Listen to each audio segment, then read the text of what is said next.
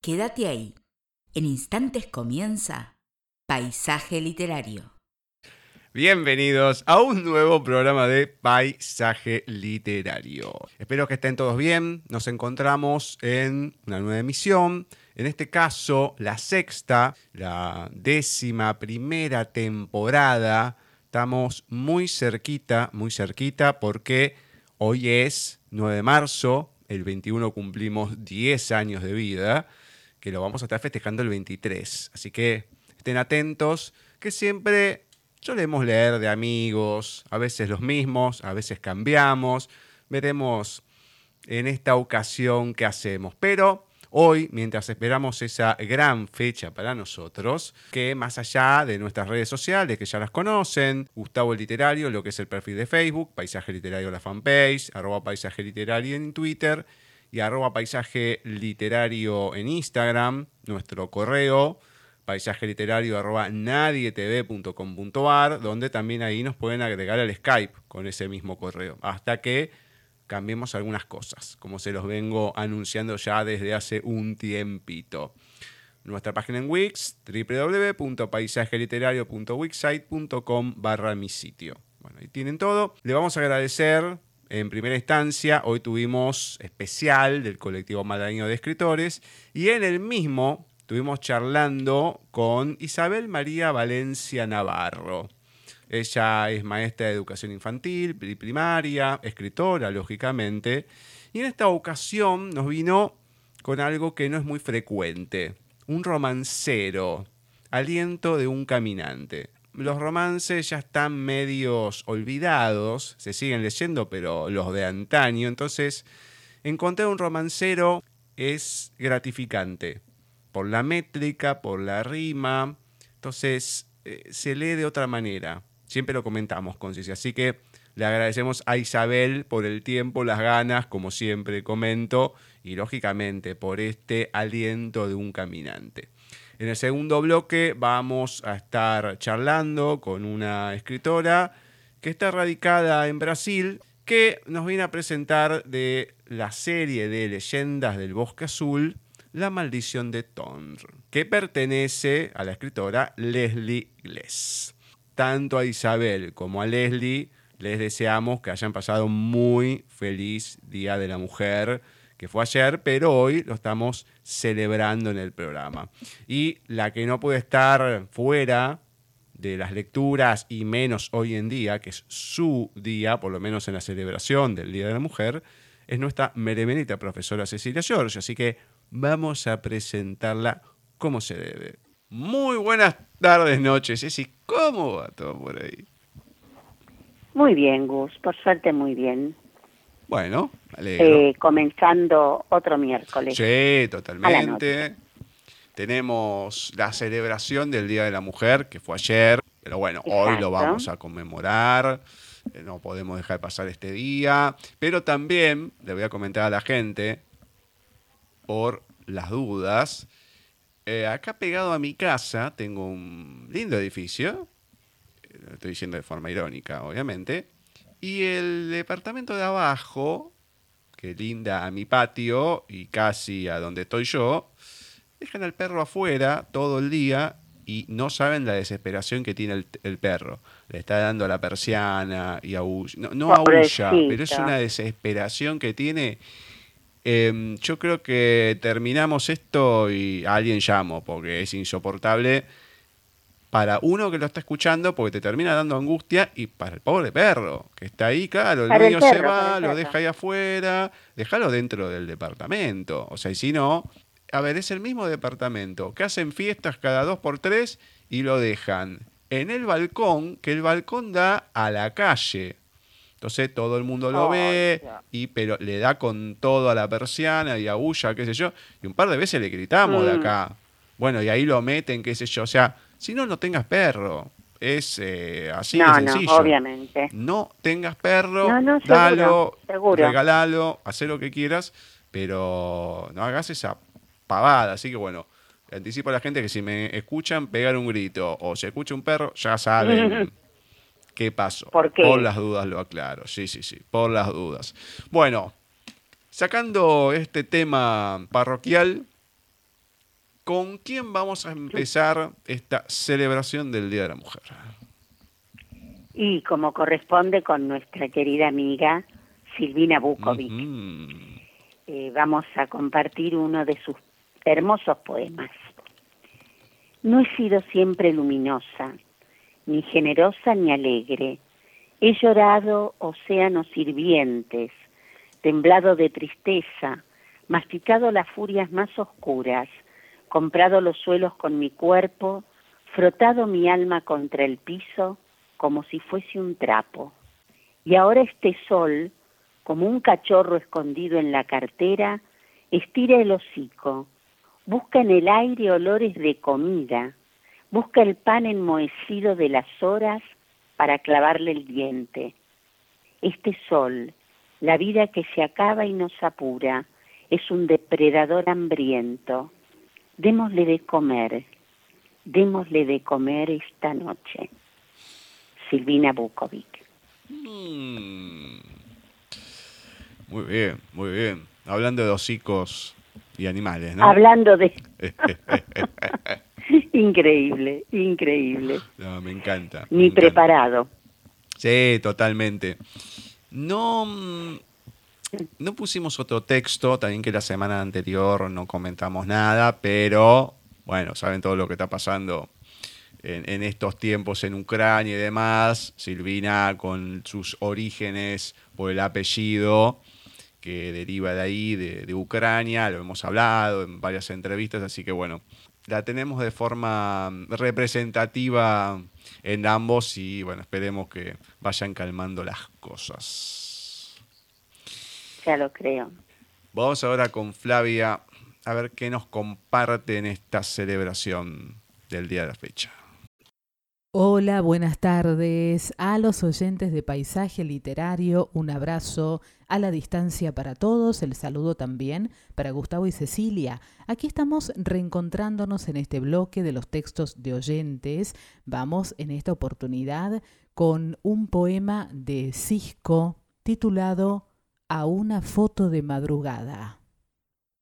Y poco a poco el amor se va apoderando de ti, te taladra el corazón, se te mete dentro y alcanza cualquier rincón, ese que está prohibido, aquel que ya guardabas en el cajón del olvido, y así, poco a poco de amor te vuelves loco, las piernas como la razón te tiemblan, se te seca la boca, se te el vello, no por frío, es por aquella canción que al oírla te acelera el corazón, y así vas perdiendo la razón. Una imagen aparece en tus sueños o en la mesa, te perturba y te enloquece.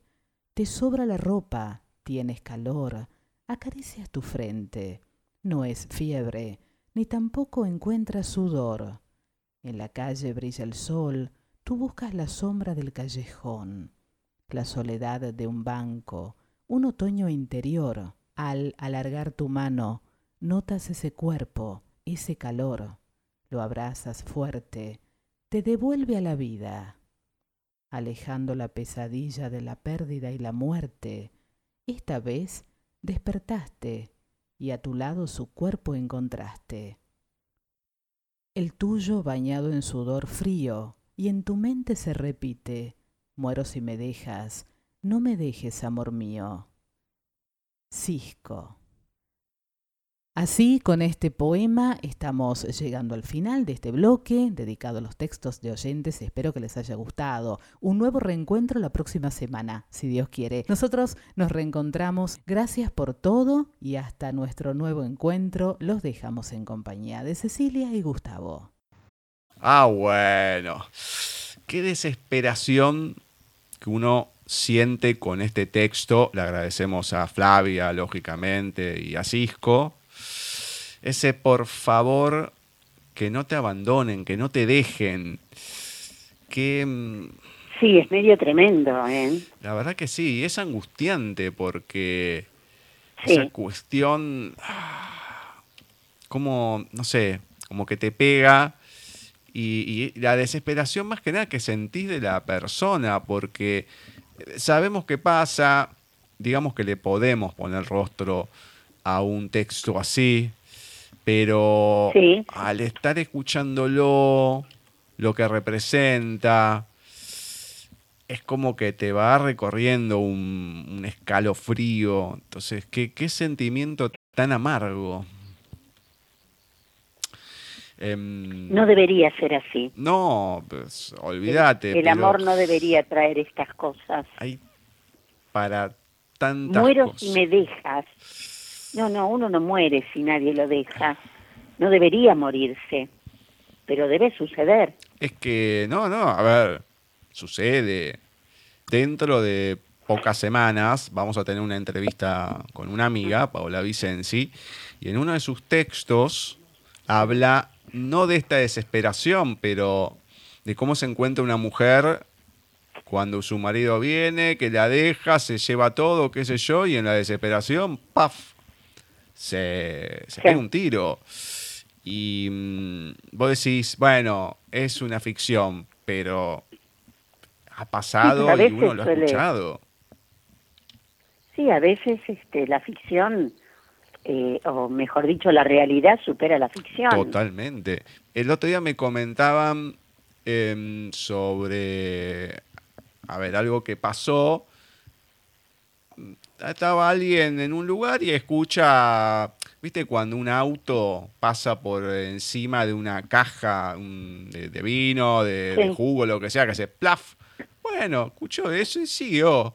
Y después era una persona que se había pegado un tiro en una plaza.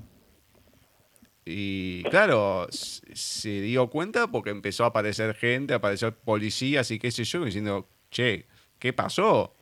Pero... Por favor. Ya como sonó, que pasó desapercibido para un montón de gente. Entonces, por eso digo, son cosas que te lleva a la desesperación de lo que fuese, ¿no? De lo que estás pasando cada uno, de lo que está pasando cada uno. La verdad que qué sentimiento de porquería cuando uno se siente así y de porquería para no decir de otra cosa. No, no, horrible, horrible. En fin, ¿con quién continuamos? Uy, continuamos con una persona, un personaje mm. que, que amo yo también Nació un 11 de marzo de 1940. Es ni más ni menos que Alberto Cortés, seudónimo de José Alberto García Gallo. Fue reconocido por muchos como el gran cantautor de las cosas simples.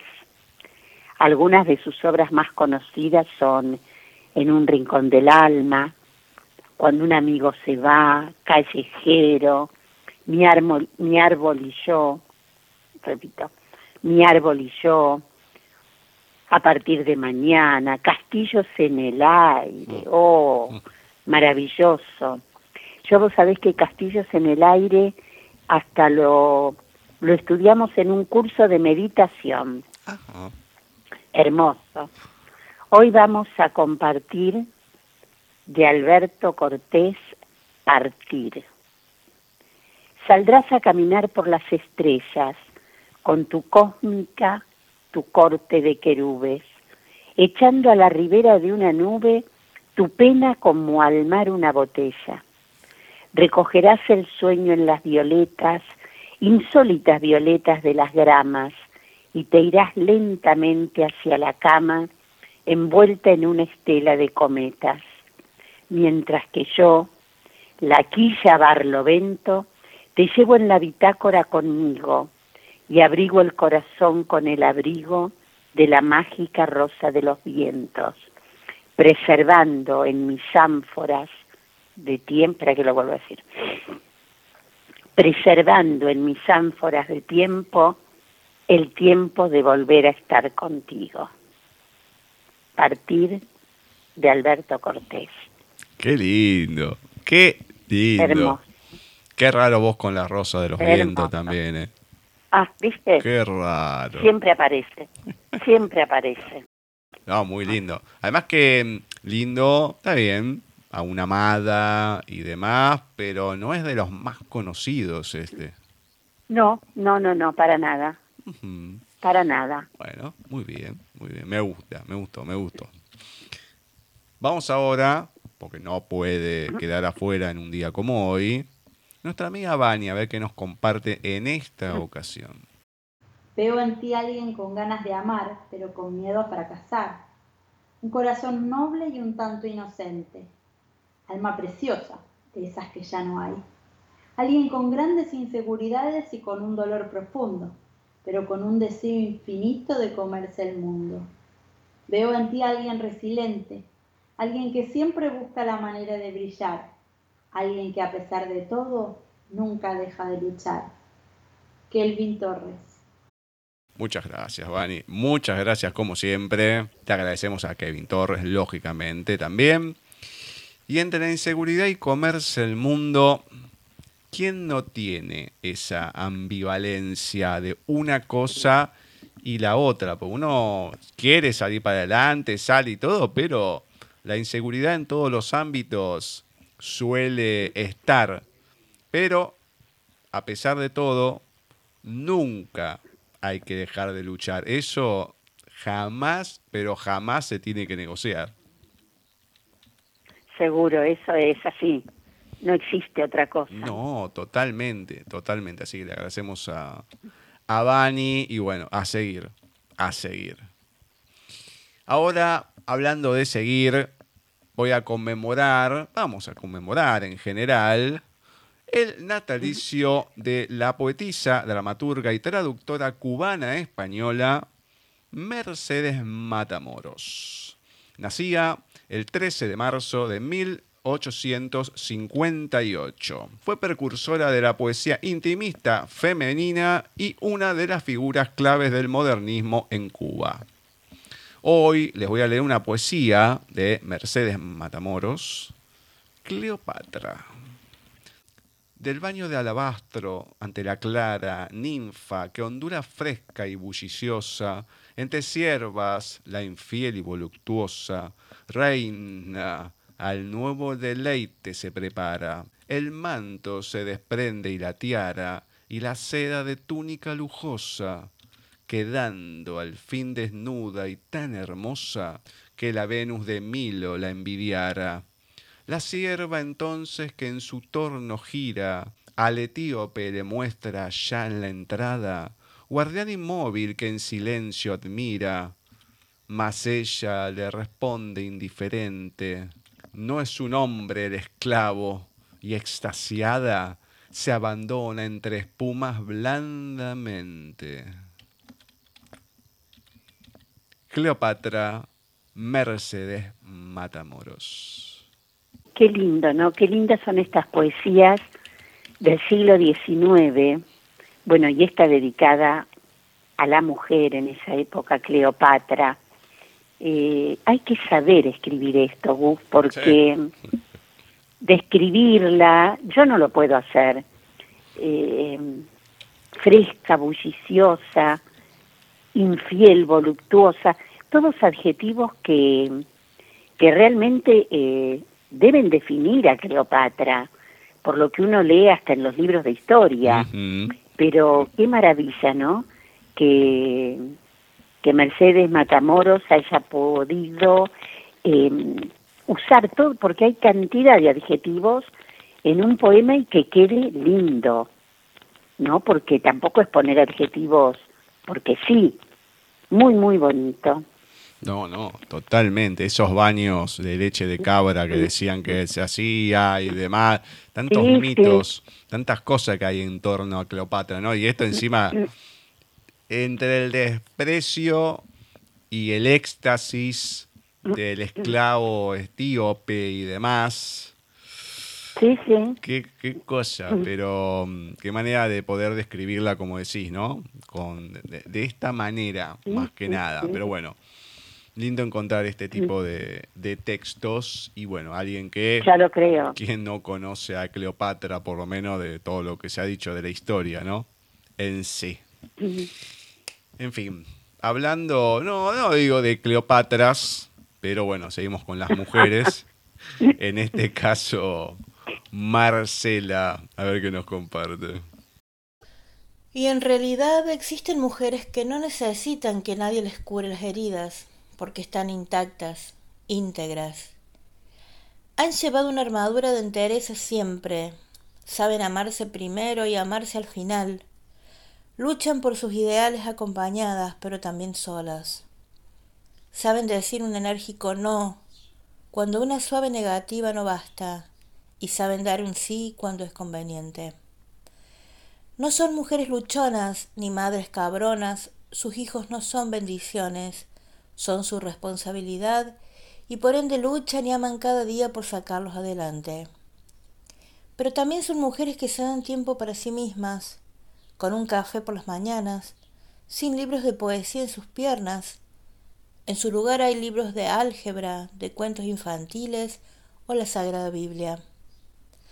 Mujeres que saben de política, del significado del amor, y también son mujeres que saben y pelean sus derechos, que no les gusta que les digan putas, son las que desean las amen muy tierno, las que saben que vivir a fuerza con una pareja no crea familias, todo lo contrario. Tarde o temprano las desintegra. Son libres, fuertes, estudian o trabajan, son modernas, mujeres que a pesar que una lluvia de otoño les moje sus alas, saben también que siempre habrá un sol para de nuevo sacarles. Mujeres no volando como hojas, pero sí como aves. Darius Vidal. Muchas gracias, Marce. Muchas gracias. A ver, en realidad hay mujeres de todo tipo, de todos los colores, de todos los matices habidos y por haber, y eso es lo bueno, ¿no? Que haya de todo, más allá de la preponderancia que se le da por la época y todo en este texto. Sí, como decías hace unos momentitos eh, con otro poema, yo la iba escuchando a Marcela y pasaban distintas personas que uno conoce, eh, la cara, las formas de ser de muchas de ellas, porque están retratadas acá. Muchas, muchas realmente que uno conoce. Es maravilloso. No, totalmente. Eso es lo bueno que le vas, eso es lo bueno que le vas poniendo cara Sí, a, sí. a cada una. Eso es lo, lo interesante. Pero bueno, Total, total. le agradecemos a ambos. Muy bien. ¿Con quién empezamos esta recta final? Bueno, como estamos haciendo este año, vamos a abordar las rimas de, de Gustavo Adolfo Becker. Elegí para recordar y rememorar el Día de la Mujer dos que son muy breves. La primera a mí me encanta, me encanta. Dice así, hoy la tierra y los cielos me sonríen, hoy llega al fondo de mi alma el sol, hoy la he visto, la he visto y me ha mirado, hoy creo en Dios. Es hermosa, Gustavo. Qué lindo, qué lindo. Es hermosa. Fuera de época, obviamente, ¿no? Pero es hermosa. Y la otra que es muy raro porque, no raro, pero a muy pocos poemas eh, Becker le puso título. Sabemos que tiene número. Claro. Esta tiene título. Acá está. Tu aliento es el aliento de las flores. La voz es de los cisnes la armonía. Es tu mirada el esplendor del día y el color de la rosa es tu color. Tú prestas nueva vida y esperanza a un corazón para el amor ya muerto.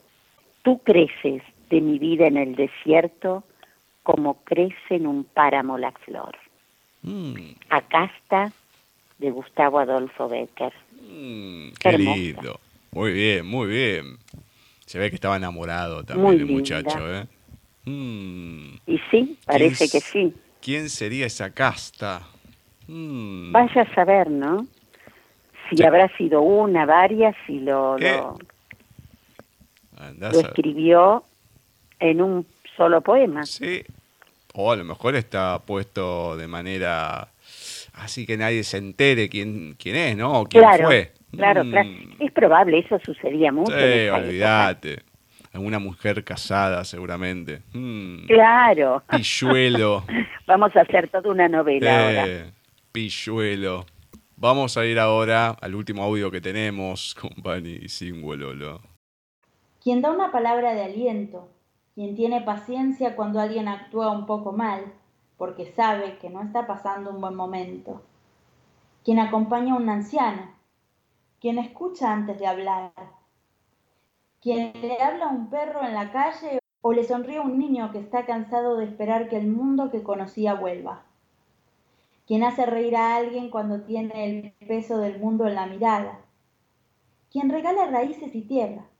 Quien desea el bien, quien también sueña despierto en un mundo insomne, quien te ofrece un mate cuando pasaste frío, quien te acomoda los miedos y espanta fantasmas, quien te hace amar la vida, aún entre tanta muerte, quien quiere saber cómo te sentís en medio de tanto infierno, quien está, quien se da, quien de verdad quiere, quien hace del presente un lugar más amable aún entre tanta desolación, quien agradecemos que exista. Ojalá en estas palabras hayas pensado en alguien y hayas dado las gracias, porque en un mundo tan pobre de humanidad hay gente que fortuna de esa que no se compra. Sin. Muchas gracias, Vani. Muchas gracias. Así, obviamente, también no podían faltar en este día, en esta celebración del Día de la Mujer. Y yo creo que mientras Vani iba narrando, como te pasó a vos con el de Marce, a todos se nos viene alguien a la mente. Porque, Exactamente. claro, Porque, porque, como, porque como dice también, hay gente que es fortuna todos tenemos a alguien que le podemos poner el rostro perfectamente con este texto y eso es lo, lindo que tiene, ¿no? O sea, que pasó con el de Marce, pasó con este, van narrando y enseguida, sí, se te vienen varios rostros a la mente. Así que bueno, eso es lo, lo lindo.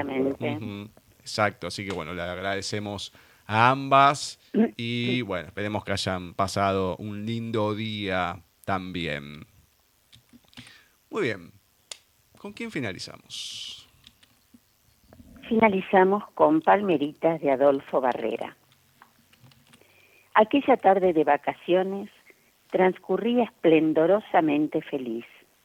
Ardía de pasión el campito de la esquina en un barrio humilde de la ciudad. Puro fútbol, alegría y libertad. El tiempo exacto de las vacaciones el momento en que a ninguno se le hubiera ocurrido pensar en que se acabarían. Por el sendero que atraviesa la mitad del terreno en diagonal, utilizado por los vecinos para cortar camino, aparecieron esos tres. Los trajes coloridos, las coronitas, los grandes bolsos sobre sus espaldas, los diferentes tonos de su piel. Parecían los reyes magos siendo niños. Preguntaron si podían jugar. Justo eran tres. Iba a sobrar uno, pero les dijeron que sí, de igual modo. Ellos dejaron los bultos a un costado, se quitaron las babuchas, mostrando unos pies endurecidos por el andar y comenzaron a correr con los demás. No eran especialmente buenos, o quizás su magia no alcanzaba a opacar la de Gonzalo, verdadero artista de la pelota. La polvareda, el sudor, los revolcones y el sentimiento de amistad perduraron hasta el anochecer. Los niños nuevos hicieron una seña mostrando una estrella que ya asomaba y partieron por donde habían llegado. Prometieron volver. El resto de los chicos conversaban sobre ellos al regresar a sus casas, pensando en que seguro iban disfrazados al centro, a participar de las carrozas que desfilarían más tarde. Algunos de ellos también irían a ver. Uno contó que se salvó de ser angelito. La tarde del 6 de enero, la cita era en el terreno, como siempre, pero más emocionados, con ganas de mostrarse los regalos.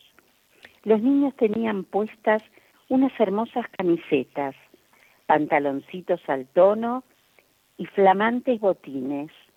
En la espalda estaba escrito en letras llamativas el nombre o el apodo de cada uno.